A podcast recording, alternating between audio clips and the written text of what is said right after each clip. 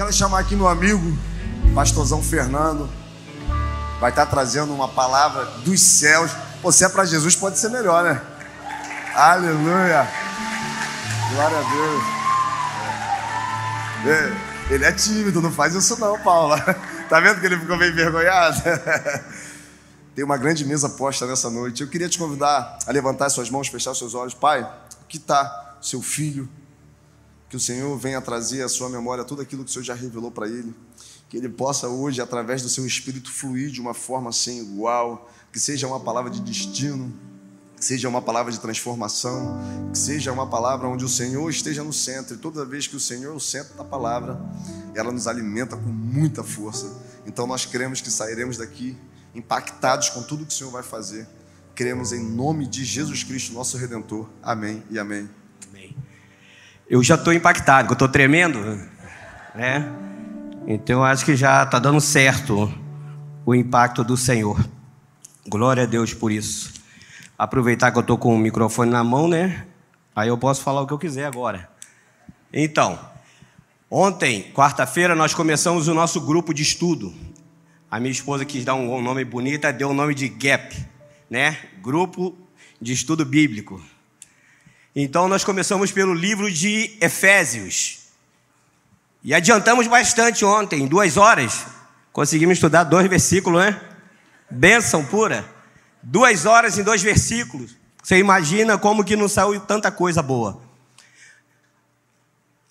No próximo mês, em setembro, na segunda-feira, nós vamos começar outra escola de intercessão, né? Vidas sendo transformadas aí, aprendendo a conhecer quem nós somos e quem Deus é. Bendito seja o nome do Senhor. Eu queria que você abrisse a sua Bíblia no primeiro livro de Pedro, no capítulo 2, do versículo 9 ao versículo 7. E queria dizer também para você que as segundas-feiras às 8 horas tem sido bom. Tem sido muito bom. E desde a última vigília que nós tivemos aqui, que a Daiane trouxe a palavra e que o Fabiano trouxe a palavra, o Espírito que está falando, ele está falando a mesma coisa.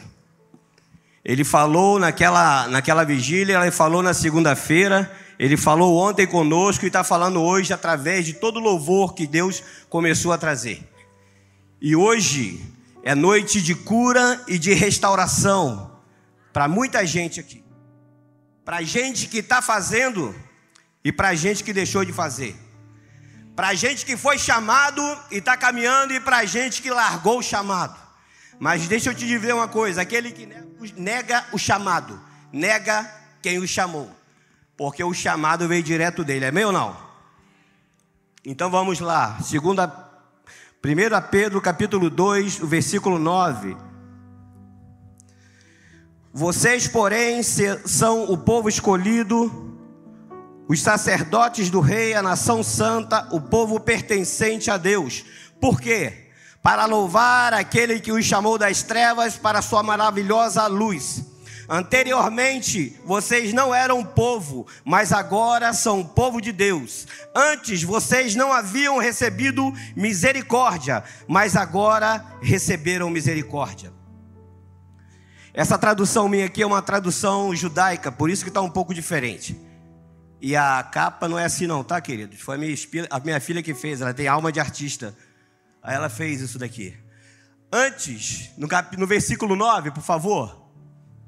Vocês, porém, são a geração eleita, um sacerdócio real, uma nação santa, um povo exclusivo de Deus, para anunciar as grandezas daquele que o chamou das trevas para a sua maravilhosa luz. O título da mensagem hoje é Privilégio e Responsabilidade. E é um privilégio muito grande saber que eu pertenço e que eu fui escolhido e que eu me tornei uma propriedade exclusiva de Deus. Eu não ando mais por aí vagando sem direção e sem saber para onde eu vou, porque aquele que me achou, ele me direcionou. Lá em Efésios, no capítulo 1, no versículo 14, Paulo fala sobre isso, sobre nós sermos a propriedade do Senhor. Eu tinha marcado com, com, com o irmão lá dele botar. Você coloca para mim aí? Efésios no capítulo 1, no versículo 14. Ele vai sofrer hoje comigo. Vamos. A garantia da nossa herança até a redenção daqueles que pertencem a Deus para o louvor da sua glória é o Espírito que o Senhor depositou sobre nós.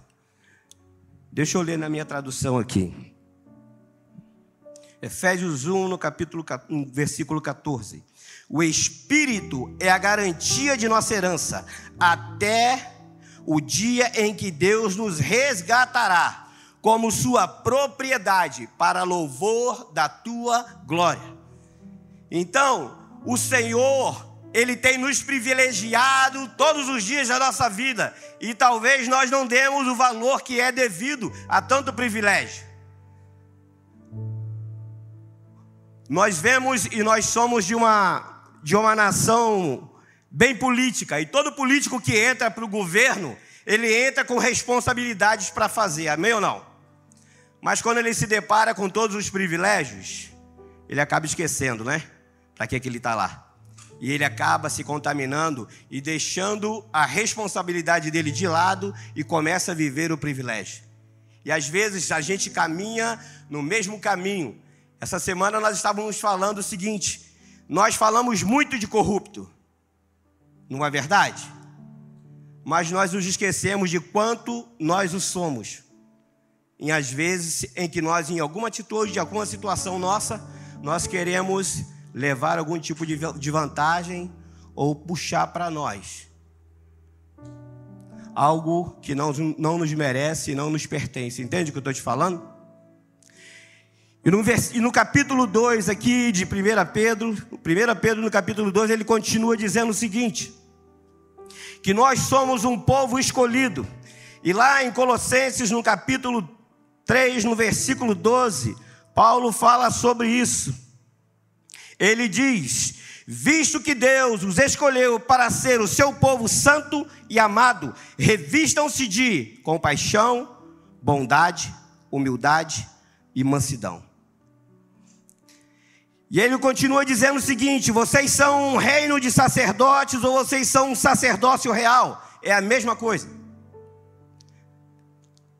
Antes de Jesus estar na terra, o povo de Israel, que é o povo de Deus, quando eles queriam saber a vontade de Deus e o direcionamento de Deus para a vida deles, eles não dobravam os joelhos e oravam. Eles precisavam ou do, do profeta ou do sacerdote. Eram as únicas pessoas que o Espírito de Deus vinha e comunicava. Porque o Espírito Santo ele não habitava na vida de todas as pessoas. Isso só veio acontecer quando Jesus veio à terra e quando ele foi, ele disse que eu estou indo, mas eu vou enviar para vocês o quê? o Consolador, aquele que habita em mim, habitará em você, e aquele que me ressuscitou de dentre os mortos, é o mesmo que estará contigo e fará com que você faça obras maiores das quais eu fiz, sim ou não? E esse sacerdote é interessante, porque ele era o cara escolhido para falar com Deus pelo povo. Ele era o mediador entre Deus e o povo. E qual é a função de Jesus diante do Pai para nós? Porque João diz assim: Filhinhos, não pequeis. Mas se porventura, mas se porventura você pecar, existe um advogado. Existe um mediador. Existe alguém que está entre Deus e você. E quando Deus pensar em irá, ele fala assim: Senhor Pai, meu sangue está lá na, na cabeça dele. Não desce a, a régua agora não, porque o meu sacrifício pela vida dele não é em vão. Entende? Entende que que, as nossa, que a nossa vida no Senhor, que todos os dias que nós estamos vivendo nessa terra, Deus, Ele não te está te dando mais uma oportunidade de vida, não. Ele não está te dando mais um dia de vida. Ele está te dando mais um dia de arrependimento. Ele não está te proporcionando um dia a mais de vida. Ele está te proporcionando um dia a mais.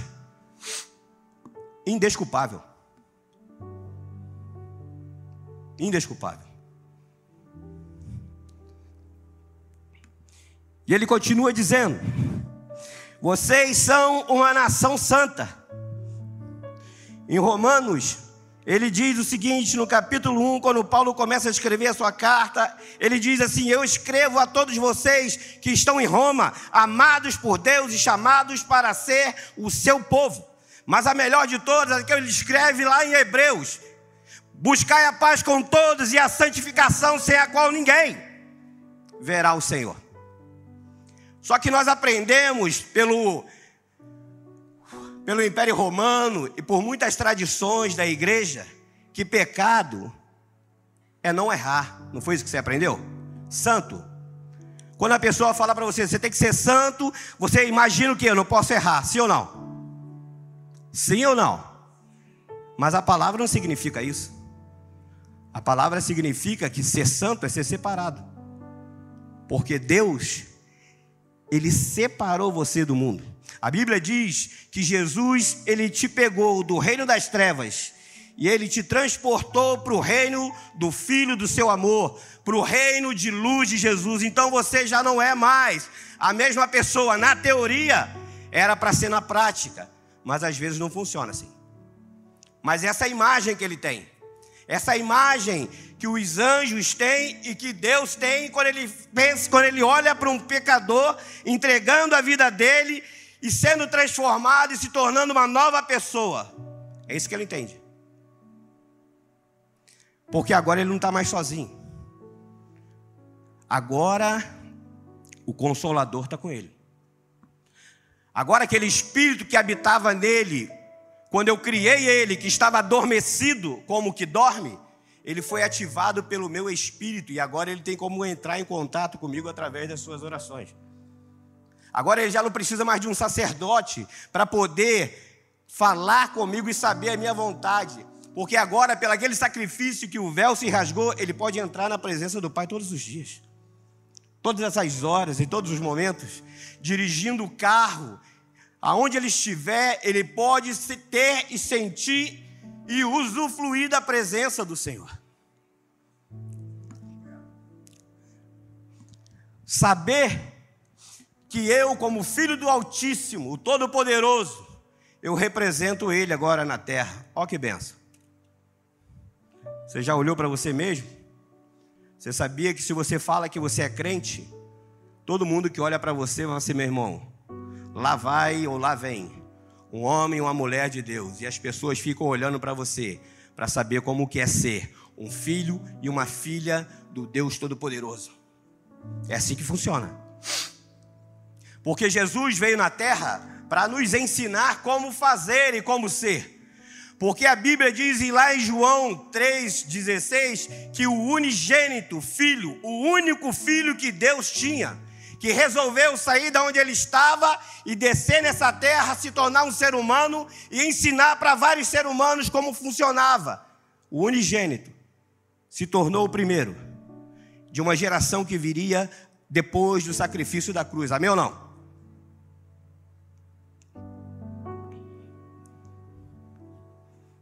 E ele começa a nos ensinar como é a obedecer.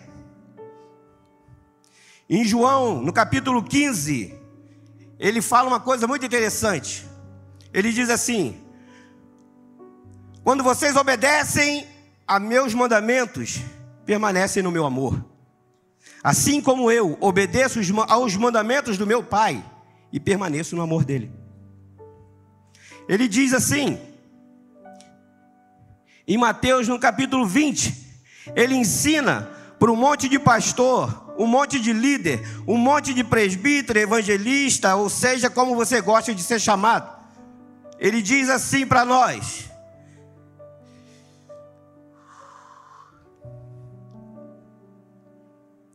Vocês sabem que os governantes desse mundo têm poder sobre o povo e que os oficiais exercem sua autoridade sobre os seus súditos.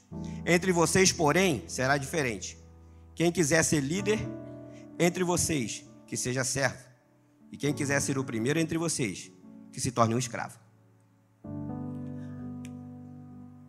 A palavra servo no original, ela significa o seguinte: que como eu sou servo do meu Senhor, pelo menos casa e comida eu tenho. Mas quando eu me torno escravo, eu não tenho nenhuma garantia. E o evangelho que Jesus, que Deus propôs é isso. E ele começa a ensinar lá em Filipenses também, no capítulo 2, no versículo 5, ele começa a nos ensinar como que é ser. Uma pessoa humilde, mediante aquilo que Deus proporciona para nós. Tenham a mesma atitude demonstrada por Cristo, que embora sendo Deus, não considerou ser igual a Deus, antes esvaziou-se de si mesmo, assumiu a posição de um escravo e nasceu como um ser humano. Quando veio em forma humana, humilhou-se e obedeceu e foi morto e morte de cruz. Quando Jesus estava sobre a terra, aqueles discípulos que estavam com ele, Jesus disse assim: Eu vou ter que lavar os seus pés. E Pedro, afoito, disse assim: Jamais o Senhor vai ter que lavar o meu pé, nunca vou deixar isso, porque eu entendo que isso é, um, é uma função de um servo, de um escravo que fica ali esperando chegar a visita para lavar o pé para entrar na casa. Nunca que eu vou deixar fazer isso. E Jesus falou para ele assim: Se eu não fizer, você não tem parte comigo. Aí eu falei, então vou fazer o seguinte, pode dar um banho. Eu falei assim, não, é só o pé. Porque um dia eu estava conversando com um amigo meu que veio do candomblé e ele falou que o pessoal lá toma banho de pipoca, né? E eu falei para ele assim, sabe o que que... E ele falou assim, pô, eu precisava tomar um banho, né? Porque ele, 22 anos nesse caminho. E eu falei para ele assim, sabe o que que a Bíblia diz? Sabe o que que Jesus disse? Vós já estáis limpos pela palavra que vos tenho pregado. A palavra que eu tenho trazido sobre vocês, ela tem limpado você todos os dias da sua vida. E conforme você vai se misturando comigo, conforme você vai aprendendo de mim, porque eu sou manso e eu sou humilde de coração, conforme você vai se relacionando comigo, você vai aprendendo como é que anda um filho de Deus, como vive um filho de Deus, como se porta um filho de Deus e como um filho de Deus entrega a sua vida todos os dias. E como um filho amado, ele nos ensinou como que nós temos que fazer para resgatar aquele que está perdido, assim como o Glautinho disse. Essa mulher que chegou aqui hoje, usuária de crack, não tem valor para ninguém. Sim ou não? Vocês estavam tão afoitos agora, tá quieto. Amém ou não, queridos? Me, fazer, me fizeram passar vergonha aqui agora. Essa mulher na sociedade não tem nenhum valor. Eu lembro um dia que, eu tava, que, eu, que a gente estava finalizando a escola de intercessão, lá no Seizinho ainda. E a gente finaliza, finalizava. E a gente fazia uma refeição. E um dia eu fui numa padaria que tinha ali depois do extra do Braga. E eu tô lá comprando e vem dois carroceiros. E o cara olha para mim assim e fala assim: tem como você comprar o salgado aí? Eu falei: tem, pô. Pode vir aqui. Ele falou assim: Não, não, eu estou todo sujo. Ele falou assim: Não, pode vir, pô. Eu estou aqui, né? Se eu estou aqui, você pode estar também. E Deus falou para mim assim, na mesma hora: Você acha que você é melhor do que ele? Só porque você tomou banho e está com a roupa melhor? Ou porque você pode comprar aquilo que ele não pode? Eu falei assim: Não, senhor, não acho não. Eu acho que na verdade eu sou pior do que ele. Porque aquele que sabe fazer o bem e não faz, ele peca. Porque aquele que tem vivido a sua vida mediante o seu próprio umbigo e preocupado somente com a sua casa e com a sua vida, ele sabe que ele pode fazer muito mais do que ele está fazendo, ele não faz.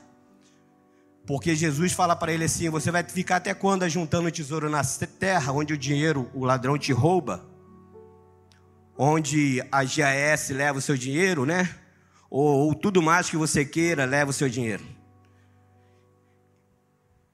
Enquanto você poderia estar juntando seu dinheiro no céu e você está perdendo dinheiro, perdendo tempo aqui nessas coisas. Porque você começa a ter dinheiro e você começa a achar que você é o dono da sua própria vida, sim ou não? Eu preciso que vocês sejam honestos comigo, amém ou não? Por quê? Porque se está entrando uma espada aí, ela está entrando aqui. Porque o pior de todos aqui nessa noite sou eu, não é você. Porque o que mais provou essa onda de Bitcoin em Cabo Frio para mim foi a ganância de um monte de gente que falava que era crente. E que eu tenho certeza que nenhum deles orou para saber, pai, eu posso botar dinheiro? Porque o único que eu sei que orou, Deus falou para ele não bota não. Mas depois você chora porque você perdeu. Mas quando você assinou aquele maldito contrato, você sabia que aquela porcaria era de risco. Mas os seus olhos gananciosos são tão grandes que você não percebeu que era um laço de Satanás para sua vida. Porque a Bíblia diz o seguinte: que do suor do seu rosto você vai comer o seu pão. Não é de 10% de ninguém, não. Então, se você foi homem o suficiente para tomar sua decisão sem perguntar a ninguém, seja homem também agora e não corre não, amigo. E não chora não. Né? Como diz a galera aí, chupa essa manga. Sabe por quê, queridos? Porque essa semana eu estava ouvindo um post aí do, daquele pastor que faz todo mundo rir. Como é que é o nome dele? Isso. E ele falou a surpresa boa que está vindo para nós crentes. A igreja perseguida. Olha que coisa boa. Que coisa linda. Se uma pandemia já foi suficiente para destruir metade da igreja, você imagina uma perseguição, quantos crentes vão sobrar? Você imagina quando as pessoas te proibirem de pregar o evangelho, de comprar uma Bíblia? Quando as pessoas te proibirem de fazer um culto online? E você só sabe cultuar num ambiente como esse. Porque quando alguém fala para você, vamos nos reunir lá em casa. Não.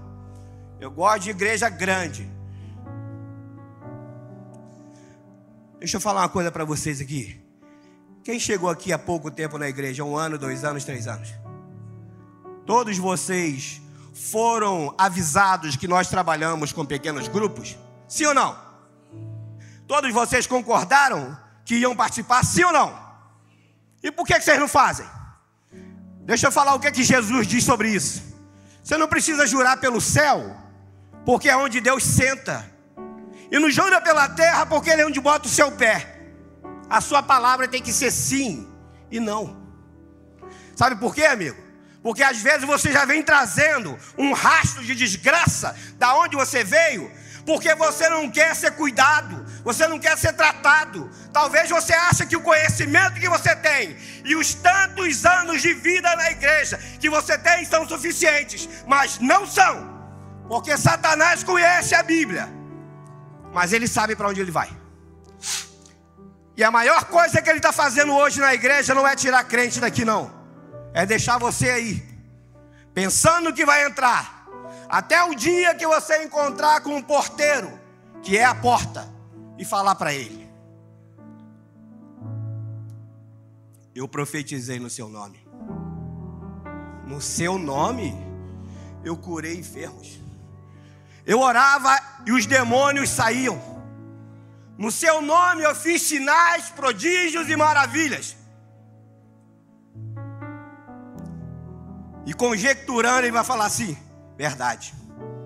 Você fez mesmo, hein, Glautinho? Você fez. Ele pulou logo, ó.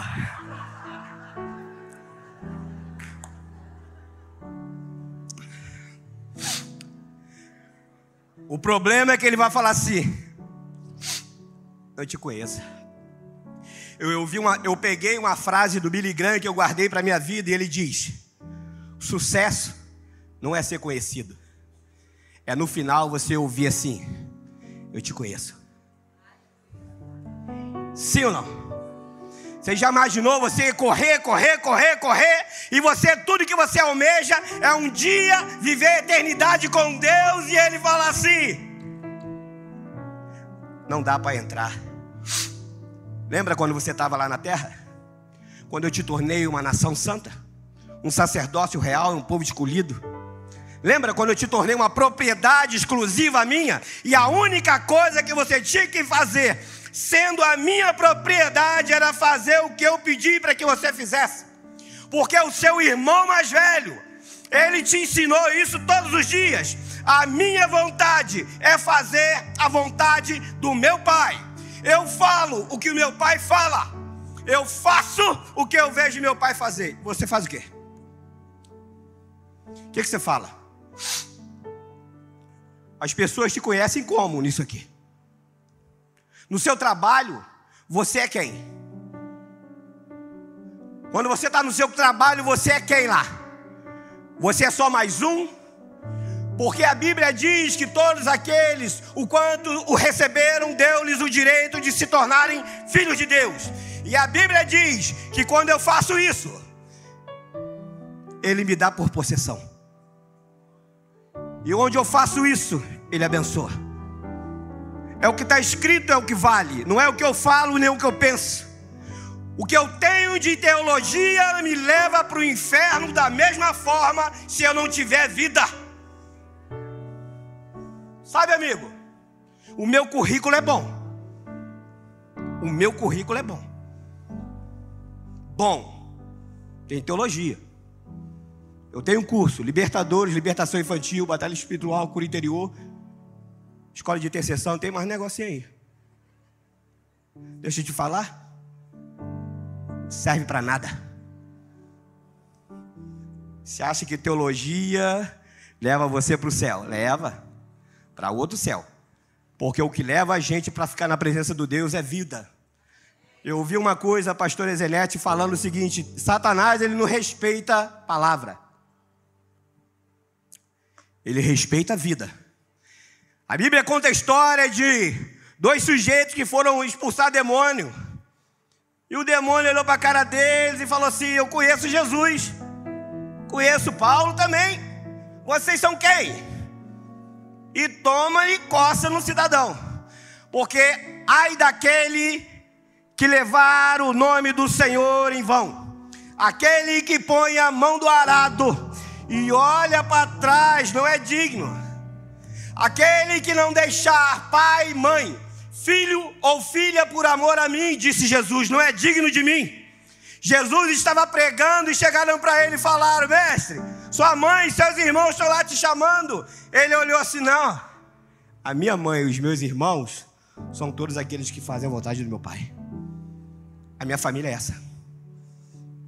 A minha família é essa. Sabe, queridos, quando a Dani começou a cantar aqui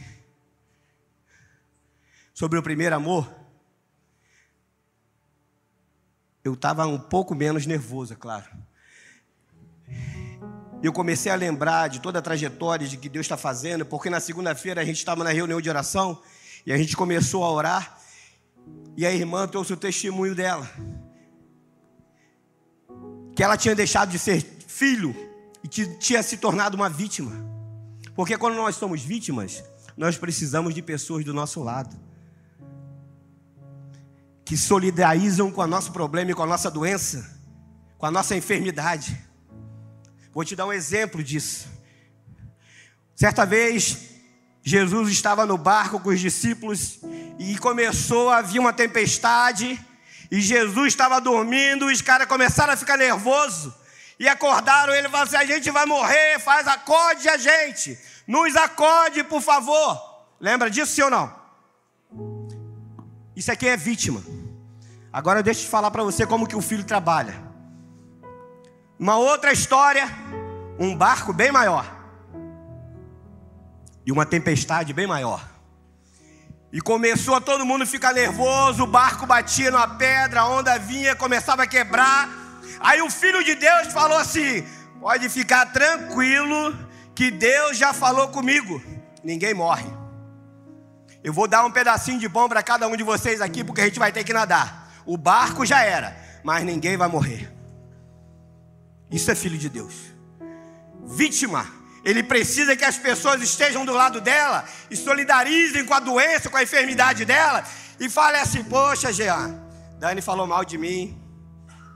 Você vê? E eu começo a fazer aquilo que Deus adora, porque a Bíblia diz que seis coisas Deus odeia, mas a sétima ele abomina. O que dissemina contenda entre os irmãos. E eu começo a falar, Jean, pô, a Dani começa a me tratar mal. Eu não sei o que eu estou fazendo, olha o que ela está fazendo comigo. Eu preciso que você me ajude. Mas eu não sou homem para fazer assim. E aí, Dani, qual o seu problema comigo? Você falou comigo de um jeito que eu não gostei. Eu conheço você o suficiente para saber que você não é assim. O que, que você está passando? O que, que eu posso fazer para te ajudar? Porque eu conheço você. Eu sei que você não é essa pessoa que veio contra mim naquele dia. Isso é ser crente. Não é eu querer espalhar no meio do povo de Deus uma contenda, um espírito manipulador de Jezabel tentando trazer pessoas para o meu lado e expulsando a outra pessoa de outra para outro lugar.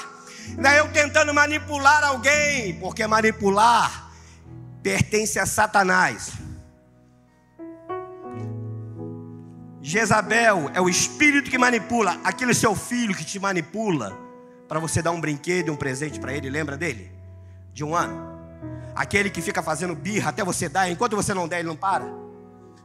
Eu tinha uma que com um ano e pouco, sabe o que, ela fazia? Ela prendia a respiração até desmaiar. É. Eu tenho certeza que ninguém ensinou isso para ela. Aí levamos. A minha irmã já tinha comentado comigo sobre a situação dessa lá no Rio. E a garota até gadernal tomou, coitada. Aí levamos num médico lá em, em Macaé, conversando, conversando. Eu falei pro médico, ô doutor, a minha irmã me contou, contou a história assim, assim, assim. Ele falou: É mesmo? Aí perguntou para a menina que cuidava dela: é, Quando ela desmaia, ela está sozinha? Não. Ela faz isso perto de alguém? Ou quando ela está sozinha, ela faz também só como está perto? Ela falou assim: Ah, então vou seguir para a senhora. Pediu para a mãe assim: Você pode sair, porque mãe é o bicho para atrapalhar, não é verdade? Aí ele falou assim: A senhora é a mãe, né? Espera lá fora. Aí falou para a cuidadora assim: quando ela fizer de novo, a senhora pega ela e balança ela. Não deixa ela fazer. Sim, senhor. Aí foi para casa, a bichinha fez. Fez ela, porque ela ficava o dia todo. Acabou o problema. Acabou a manipulação. Mas aí não para por aí, não. Tem pastor que diz assim: se você sair de perto de mim, vai dar tudo errado. Se você não der o dízimo, Satanás vai acabar com a sua vida. Espírito maligno do capeta, esse cara. Tem homem que manipula a mulher, sabe como? Vou sair de casa se você não mudar. Ou você melhora, eu sair de casa. Mas tem mulher que manipula o marido. Se não melhorar, vai ficar um ano, vai ficar um mês parado. Eu só estou te mostrando que todos nós manipulamos, mas quem manipula não é Deus. Me diz um versículo na Bíblia em que o Espírito Santo manipulou alguém? Me diz um versículo na Bíblia onde Jesus teve que manipular alguém para poder trazer a verdade sobre a situação? De quem você é filho, amigo? De Deus? Ou como diz o nosso pastor, da concorrência? Porque os filhos de Deus, eles têm que frutificar coisas de Deus. Jesus disse assim: a árvore é conhecida pelo fruto. A árvore sou eu. A árvore é você. Qual fruto você tem produzido? Se você morrer hoje, o que, que as pessoas vão falar de você e vão lembrar de você? O que, que as pessoas vão falar de você se você for embora? Você vai deixar saudade ou vai deixar alívio? Quando as pessoas entram por aquela porta ali, e eu já vivi isso, não sei. Lá. O cara entrou e o obreiro na porta. Depois ele falou assim: Ô, Tava eu e o Cristiano, ele falou, assim, ele falou com o Cristiano e o Cristiano Fernando, probleminha aí para nós. O cara aí da frente veio aqui na igreja. Ele tem uma loja de pneus e ele disse que ele vendeu um pneu para um, um cidadão. E o cidadão é obreiro aqui. Eu falei, é mesmo, cara? E pensa. Ah, tem problema não, chama o cara. Chamamos o cara e falamos, e aí, cara? Como é que você quer pagar? Eu nem perguntei se ele ia pagar, não. Você quer pagar como? Eu posso pagar assim, então vamos lá na loja do cara. Você vai falar para ele. Porque aqui dentro não é lugar de safado, não.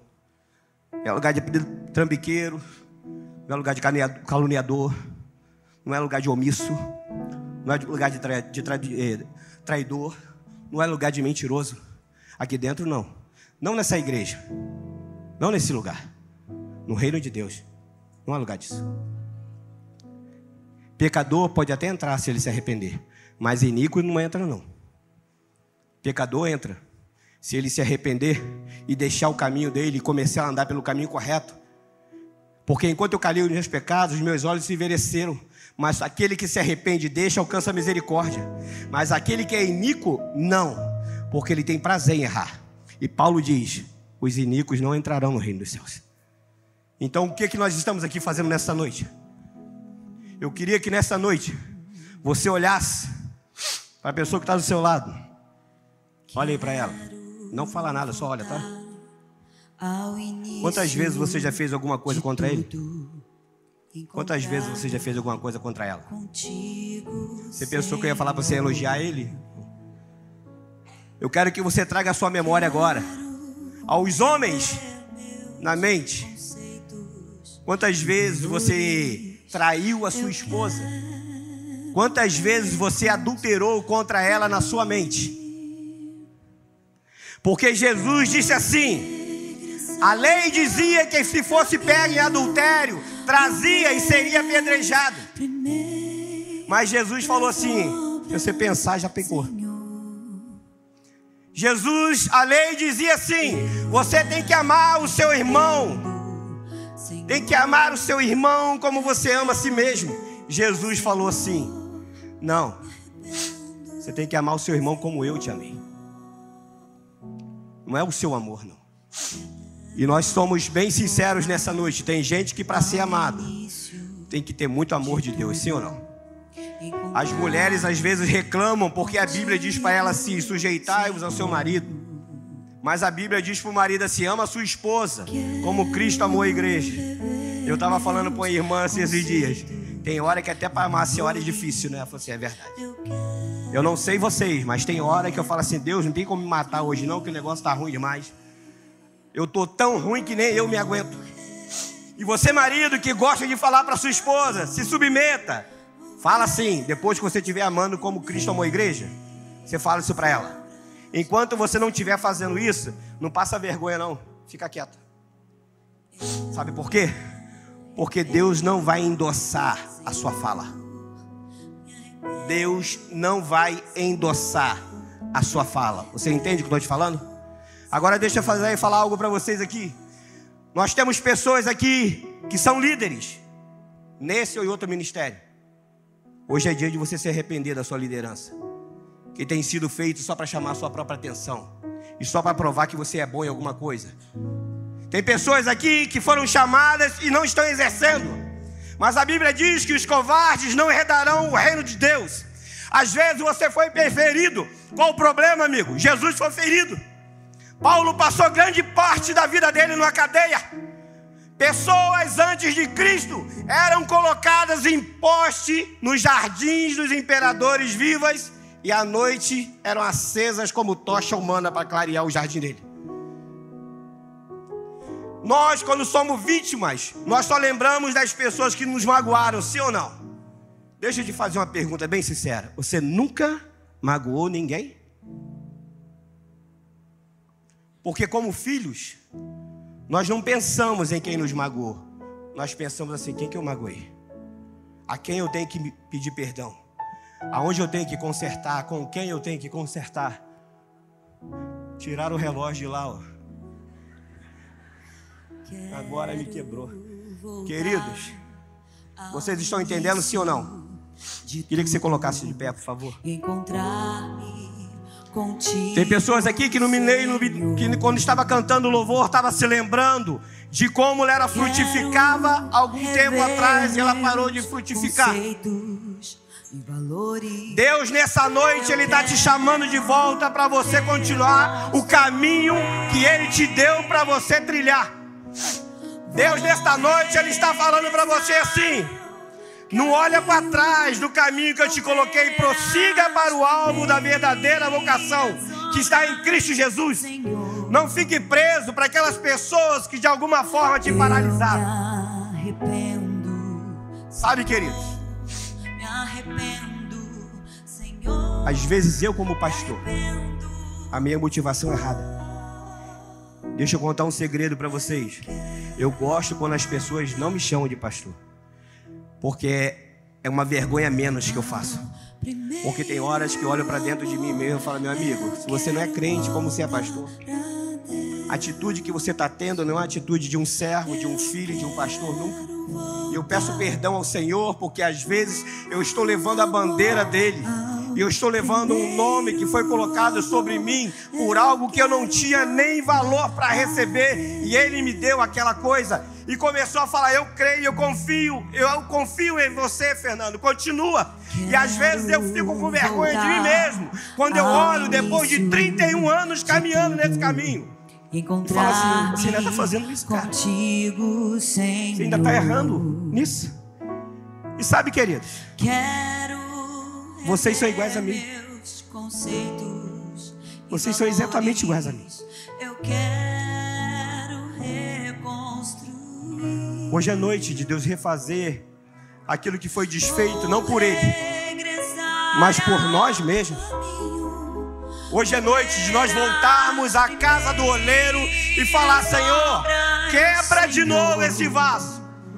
Quebra de novo esse vaso e começa a refazer do zero. Começa a reconstruir. Comece a refazer. Comece a refazer. Refaz a minha motivação. Oh, não importa se você tem algum ministério chamado, amigo. Eu estou falando com filho de Deus. Eu não estou falando com pastor, presbítero, evangelista, nada disso. Eu estou falando com filho e com filha. Mas o primeiro lugar nessa noite aqui é meu. O que eu quero saber é onde está a segunda, a terceira, a quarta, a quinta, ou se tiver, se não tiver ninguém. Como ela disse, talvez tenha sido feito só para mim. Glória a Deus por isso. Mas eu não vou sair daqui como eu entrei de jeito nenhum. Porque talvez hoje seja meu último dia. E eu quero sim estar com o meu Senhor todos os dias da minha vida. Eu quero olhar para dentro de, mesmo, de mim mesmo e fazer o que Jesus mandou que eu fizesse. Nega a si mesmo, tome a sua cruz e me segue. Nega a sua vontade, o seu prazer, os seus sonhos. Nega aquilo que você acha bom para você. Toma a sua cruz, que simboliza toda a, a sua doença, a tua enfermidade, toda a sua angústia. E me segue, porque é isso que eu segui nesse caminho. e encontrar-me contigo, Senhor. Vamos orar. Senhor, em nome de Jesus, nós te agradecemos por tudo aquilo que o Senhor tem feito na nossa vida e por tudo que o Senhor vai fazer. A tua palavra diz que as nossas petições, elas devem ser conhecidas diante do Senhor com orações, com súplicas e com ações de graça. Obrigado da onde o Senhor tirou a sua filha. E eu tenho certeza que o Senhor a levará a lugares que ela nunca imaginou de chegar. Que o Senhor abençoe a sua casa, que o Senhor derrame sobre ela a tua unção e que o Senhor a traga para próxima do Senhor. Que o Senhor comece a trazer, Deus, espírito de ousadia e de coragem sobre ela. Senhor comece a trazer aquilo que ela tem pedido ao Senhor, que é se aproximar do Senhor e a cada dia mais estar perto do Senhor. E que o Senhor abençoe esta gestação e que esta criança venha marcar a sua geração, Deus, em nome de Jesus. E que sobre a sua vida e sobre essa gravidez tudo vá bem. Que todo espírito maligno que tenta contra a sua casa, nós repreendemos em nome de Jesus. Dê ordem, Senhor, sobre a vida das suas filhas, para a honra e glória do teu nome. Como está escrito na tua palavra, o Senhor é a nossa saída e o Senhor é a nossa entrada. Que o Senhor, Deus, traga a tua provisão todos os dias.